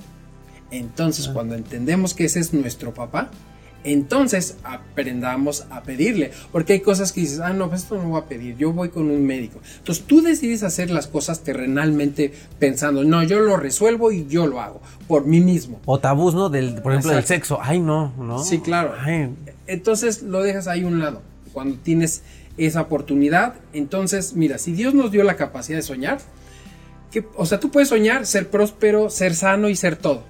Pero qué feo es decir, tengo esa capacidad de soñar y visualizarlo, y qué injusto que no lo puedo tener. Entonces, sería Sí, gacho claro. que Dios nos dio esa facultad en la mente. Mm, nos sí. dio esa facultad para que lo podamos tener. o sea, porque es, o sea, porque Es, posible. exacto, exacto. Entonces, cuando entendemos eso, por- pero la gente dice, ah, es que yo lo quiero tener rápido, pero Jesús por eso decía, si tan solo tuvieras fe como un grano de mostaza. ¿Por qué decía el grano de mostaza? Porque en ese entonces era el grano más pequeñito. Entonces te estaba diciendo que si, aunque tuvieras tantita fe, pero poquita, Ah, sí, poquita, ajá. con eso lograrías lo que tú quisieras. Entonces, yo les digo, cambia la manera de pensar. La gente que nos está viendo, cambia la manera de pensar. ¿Cómo piensa el creador? El que nos hizo Dios, la inteligencia. Primero, puedes ver el espacio, planetas, este, estrellas. Ve, ve todo, todo esto verde, los árboles, todo es abundancia. ¿Cómo piensa Dios? ¿Mezquinamente? ¿O mañana hay menos árboles? ¿O hay, o han- o hay Claro. estudios que demuestren que son menos planetas, que son menos estrellas, la vegetación, los O animales? hasta menos humanos. ¿no? Exacto, todo es abundante. Te está enseñando cómo él piensa, que es abundante. Y tú como Claro. su hijo debes pensar igual que él. Sí, de, de hecho hay, hay una parte de la Biblia ¿no? donde dice los, los pastos no o sea, crecen solos, no necesitan, ¿no? Lo- lo- lo- los pájaros se alimentan Claro. solitos, no, no andan afanando. Exactamente, y dice, y ahora ustedes, mis siendo padres, dan buenos regalos, siendo padres y siendo inicuos, dan buenos regalos a sus hijos, ¿cuánto más su padre que está en el cielo les dará buenos regalos? Lo que pasa es que la gente no ha visto a Dios como su padre. O sea, realmente es quien te hizo. Tú destapas el cerebro y dices, a ver, esta computadora tan increíble, Sí. ¿dónde la hicieron? ¿Quién la ha podido entender? ¿O por qué de una célula y otra célula de parte de hombre y mujer o lo que sea se reproduce? ¿Por qué esa información que empieza a ser el hígado, el corazón y todo? La gente, aunque no crea en un ser Superior. Dios superior, al final hay una inteligencia que está trabajando. Claro, sí. La inteligencia que hace que esto reverdezca, que los árboles crezcan, que los animales sepan dónde comer, qué hacer. Hay una información que Hasta Dios las dejó. estaciones, que llueva cuando debe, Dios dejó ¿no? todo eso. Entonces, cuando lo empiezas a reconocer y dices, ah, caray, pues sí, él es mi papá. Ok, cierto, las religiones te dicen, no esto, no es malo, es malo la riqueza, es malo esto. Entonces tú empiezas a hacer creaciones y ves a un Dios mezquino que no da dinero y que no pides esas cosas. Porque yo estuve en una religión muy fea donde te enseñaban el materialismo es malo y todo eso. Entonces te hace creencias y te hace creer, te ponen a Dios a su nivel. Un Dios miserable, un Dios malo, un Dios tacaño. Entonces tú, como ser humano, no te atreves a pedirle a tu papá por prosperar Sí, o buscar claro. un mejor trabajo, buscar la salud. Mejor lo busco yo solo. Exactamente, entonces Jesús Sí. lo dijo, él dijo, pide y se te dará, o se te dará de acuerdo a tus creencias. Entonces, ah, yo no creo, pues no va a ser. Entonces, te lo ha explicado la física cuántica, la ley de la atracción. Jesús hace dos mil años vino y te lo dijo. ¿A quién le crees? Al final, esto es la ciencia, pero Jesús te lo dijo. Es más, ahí te va otra. La gente que es creyente y que cree en Jesús. Dios dio su mayor tesoro que tenía Dios para la humanidad. Adán peca, viene la enfermedad y la muerte. Dios da a Jesús para dar su vida. Antes sacrificaban, o sea, tú hacías un pecado y matabas un, un toro y lo que sea, y ¿no? ya tu- tus Se pecados limpiaba. se limpiaban. Entonces, a raíz de Adán, dice la Biblia que Jesús vino a ser esa persona que por él entró el pecado y la muerte, Jesús vino a dar la vida eterna. Entonces, a raíz de él, a raíz de él, él ya dio su vida por la humanidad. Entonces, imagínate que Dios da ese sacrificio, dar a su propio hijo para dar ese equilibrio en la humanidad, para que la gente llegue a tener vida eterna y gente muerta resucite, porque es una promesa de Dios. Entonces Dios, Dios, su mayor tesoro, porque es su unigénito, su máximo. Ahora tú le pides un mejor trabajo, dices, ¿te lo va a negar? Si ya dio a su propio hijo, Claro, ¿qué te va a negar? ¿qué te va a negar, algo? no? Claro. ¿No te has puesto a pensar que él ya lo dio todo? Claro. Desde antes que la gente naciera, Jesús ya había pagado con su vida y resucitó por toda la humanidad. Entonces, que tú le pidas Dios conciencia, como la gente le llame, que al final hay un creador, eso es indiscutible. Claro. Este, que tú le aprendas a pedir y tengas esa fe de, de que te lo va a dar. Porque si ya te dio a toda la humanidad el mayor tesoro para que la gente pueda vivir, que no le te dé algo que tú estás buscando, un mejor trabajo, la salud, cosas pequeñas, Sí, llamémosle, cuando él ya dio lo máximo, Cuando ya dio- su mayor sí. tesoro, no te lo va a negar. Entonces no hay que ver como imposible Exacto. el hecho de pedirle y que te va a dar, ¿no? Exacto, Pero, pero porque también saber aparte, pedir, ¿no? Exacto, pero es que Jesús dijo, pide y se te dará, entonces sería un mentiroso. Mm. Ah, ¿por qué dijo, oye, pídale, pídale a mi Padre y Él se los dará y, le, y denle la gloria a Él? Entonces, ¿cuál es la gloria? Pues cuando le agradeces todas las cosas que te dio. Entonces, ¿para qué dice algo si al final el que le va a dar la gloria es a Dios? Cuando se te cumple un milagro y todo lo que tú has querido, pues al final dices, gracias Dios por estas Claro. cosas. Ahí estás cumpliendo esas palabras. Qué injusto sería que te dijo todo esto y al final te está diciendo que le das la gloria y no te dio nada. Entonces sería un Dios mentiroso. Claro. E- El que el problema es, de- es del ser humano, que no has creído en él. Claro. No has creído que él es tu papá, no has creído que él es tu hacedor y que puedes hablar con él y que puedes pedirle las cosas. Claro. Entonces, ahí está una creencia. Qué facilidad de hablar de estos temas. Yo me conecto con muchas ideas tuyas, este Rafa, yo también creo, pero nunca he encontrado, de hecho en mis podcasts no, no me he atrevido a hablar un poco de esto, por, por todos estos paradigmas sociales que, Sí, que- hay gente que que, dificultan que la- piensa, el "Ay, tema. Ya ¿no? estás hablando de Dios. Sí, A lo mejor te esperas Sí, ver sí. una persona quizás sin recursos, pobre, y que sí te hable de Dios y alguien que no, no te Sí, va a hablar. que no te va a hablar. Pues si la ciencia misma se ha dado de topes, la física cuántica se han dado de topes de toda la, la ciencia, te han dicho, se han topado con que sí hay un creador. O sea, un ejemplo, a ver, esa casa alguien la hizo. No solita del universo hubo una explosión y se creó. Se hizo, sí. ¿No? Ahora imagínate haber hecho el universo, todo. Digo, entiendo y respeto las creencias de todos. Claro, sí. Pero al final hay un hacedor. Claro. Y ese hacedor es el que te hizo a ti. Y cuando lo reconoces y hablas con él y pides las cosas, esas cosas van a aparecer. Y lo está diciendo alguien congruente. Así ¿no? es. No se los está diciendo el pobre. y no, y no por, por diferencia Por de, de, de fina- de- Sí. situación financiera, sino por la abundancia mental. Eh, ¿no? Así es. Y, y es que Dios no te está hablando de pobreza. Claro. Abraham, Abraham y Lot eran demasiado prósperos. Y Dios les dijo, sepárense. ¿Por qué? Porque antes la gente tenía dinero en, en el, en el sentido de que cómo era la, la riqueza, dónde conseguían el dinero.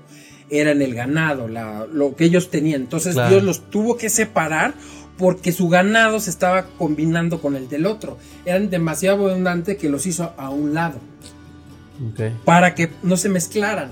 Entonces, imagínate para ti, ¿qué es una bendición de parte de Dios? ¿Ser pobre o ser próspero? Ser próspero. Nosotros, como seres humanos, con ideas erróneas, queremos lo mejor para nuestros hijos. Ahora, imagínate Dios, que es tu papá, quiere lo mejor ¿Qué va para a ti. Pero como tú no lo tomas en cuenta y lo ignoras y no crees en él, pues tú, tú estás viviendo por tus propias responsabilidades, por tus propios pensamientos, por tus propias creencias y Dios lo has puesto en ese lugar tú eh, igual mezquina y en la pobreza. Pero Dios no es así y eso lo puedes ver, lo puedes nada más voltear acá y ver Sí. todo, toda la creación de él, los pájaros, las aves, todo es abundante. No Total. hizo dos, tres, todo, lo que sea natural, todo, la arena del mar es infinita. Aparte, aparte ahí te va. Dios te hizo a ti. No hizo un robot, ni hizo, o sea, tú eres único en el universo. Claro. No hay uno idéntico a ti. O sea, quiere decir que todavía Dios pensó en ti. ¿Cómo te voy a hacer con estas cualidades? Con, Guau, sí, con- sí, con sí, este sí, don, con esto. O sea, ¿estás de acuerdo que si no nacieras tú, si no hubiera pasado lo- al final, quién sabe quién hubiera nacido? O sea, imagínate de tantas oportunidades. Dices, si no se hubiera conocido tu mamá, con tu papá y tus abuelos, le das para atrás, para atrás, para Claro. atrás, dices, puta, o sea que de puro churro nací. Sí, Pero no, cuando entiendes que quiere decir que alguien pensó en ti y dijo, a ver, no, no Dios creó así, como millones de hombres ya los hizo, ay, quién sabe cómo los hizo, no tengo ni idea. Te, te deforme. Obviamente, te- exacto, te hizo así, Claro. con esta cualidad, do- o sea, Dios pensó en ti y por eso te hizo a ti. Claro. No está otro José, ni Juan, ni nadie. Te hizo a ti, Aaron, a ti. Ah, dice, cara, entonces pensó en mí, que por algo yo estoy aquí, yo estoy caminando, estoy hablando porque pensó en mí, por estoy Totalmente. aquí, aquí en el ahora, despierto Sí, sí, y todo. ¡Wow! Te cambia, ¿no? Dices, wow, pensó en mí, pues soy su hijo, pues él me hizo, no estoy hecho en ningún lado, ni, o sea, papá y mamá procrearon, pero al final ellos no hicieron nada para que para empezar a desarrollarse el, el bebé y todo creciera y con esa inteligencia, esa inteligencia infinita que hace que tú camines, que pienses, que tu corazón lata, está trabajando el sistema de Dios en ti. Porque por Wow. ti, por eso dice la Biblia, por ti solo no, no te corresponde ni siquiera dar un paso. ¿Por qué? Porque lo que tú estás, o sea, tú no haces nada para que el corazón trabaje, que bombee, mande oxígeno al cerebro, el hígado eh, procese vitaminas, Sí, minerales, sí, sí. todo. O O, sea, sea, es una inteligencia infinita. Claro, automático. Que está, que la hizo un creador y que está en tu cuerpo, que está trabajando. Y gracias a eso te puedes mover y hacer cosas. Como los árboles. Pones una semilla de algo, un árbol y crece. Es una información científica, Que física ya cuántica, como que ya está sola. programada, que Dios lo dejó. Entonces también lo dejó en los pensamientos. Tienes buenos pensamientos, así funciona, una atracción. Si tú te conviertes en una persona próspera, primero tú, esa prosperidad va a venir. Pero tienes que transformarte tú, porque la gente ve, ah, ahí está mi sueño, ahí está. Pero yo no creo, yo no me he transformado, no, no lo voy a traer. Entonces lo importante es ser próspero desde la mente, aunque tú vivas en la carencia, en la dificultad, en la salud, debes de ser tuya esa persona. Transformarte tú. Hoy. Ay, y las demás cosas van a venir. Está buenísimo eso. Pues guerreros, ya se llevaron un grandioso mensaje. Principalmente transformarte tú. Y, y lo escuchamos de muchas personas, de, de las que también he invitado al podcast. Y, y- y casi todos concluyen en lo mismo, Rafa. Todos. Transfórmate tú. No porque seas egoísta. No porque te valgan los demás. Pero si no estás bien tú, si no transformas las áreas de tu vida o el todo de tu vida, ¿cómo quieres vivir otra realidad guerreros? Y bueno, aquí nos los dijo también Rafael Copol- Coppola. Coppola. Tenemos la, la costumbre algunos decir Coppola, pero es Coppola, ¿verdad? Coppola. Coppola, guerreros. Pues bueno, guerreros, qué gran mensaje. Rafa, muchísimas gracias. No, hombre, gracias. Gracias por todo, por tu hospitalidad y por este tiempo grandioso. No nada más para mí, para toda la gente que te va a ver y escuchar. Sí, muchas Y- gracias. Y, sabes que todo esto se te vuelve en total, total positiva energía, gratitud de la gente y mucha abundancia y prosperidad. Gracias. Gracias, Rafa. Guerrero, guerrera, espero te haya encantado. Yo sé que te dejó un gran valor este nuevo episodio con nuestro gran invitadísimo Rafael Coppola. Si te gustó, compártelo en todas las redes sociales en las cuales tú te encuentres, en Instagram, Facebook, YouTube y comparte también el audio que escuchas en cualquier plataforma, Spotify, iTunes Podcast, Google Podcast. Lo importante aquí, guerreros, es que nos ayudes a cumplir esta misión de dejar semillas positivas de cambio en las personas que quieren cambiar su realidad, que quieren mejorar su realidad y ser una mejor versión de ellas mismas. Gracias por escucharnos. En Facebook estoy como arroba aronipacad. En Instagram estoy como arroba aronipac. Es una cuenta pequeñita porque tuve que empezarla desde cero. Pero ahí estoy, ahí me puedes contactar. Y pues bueno, también en Facebook y también en YouTube ya puedes encontrar el canal el cual voy a irlo alimentando poco a poco, que es Ansiedad y Depresión, mis mejores maestros. Puedes encontrar una entrevista en video de una hora que también nos regaló nuestro queridísimo amigo Rafael Coppola. Mándale un mensaje a Rafael Coppola en sus redes sociales, agradecele, es lo más hermoso que nosotros podemos recibir. Y pues bueno, tu testimonio, compártenos si te gustó, cómo mejorarías el podcast. Guerreros, saben que soy su amigo y amo, amo recibir sus mensajes. Me hago amigo de ustedes en las redes sociales y pues no duden en escribirme. Y también te invito a que actives la notificación en tu plataforma, depende en cuál me escuches, para que te llegue un aviso cuando tu servidor suba un nuevo episodio. Guerreros, todo mi amor, toda mi energía. Y diría una famosísima de los horóscopos, los quiero mucho y los quiero ver triunfar. Un abrazo.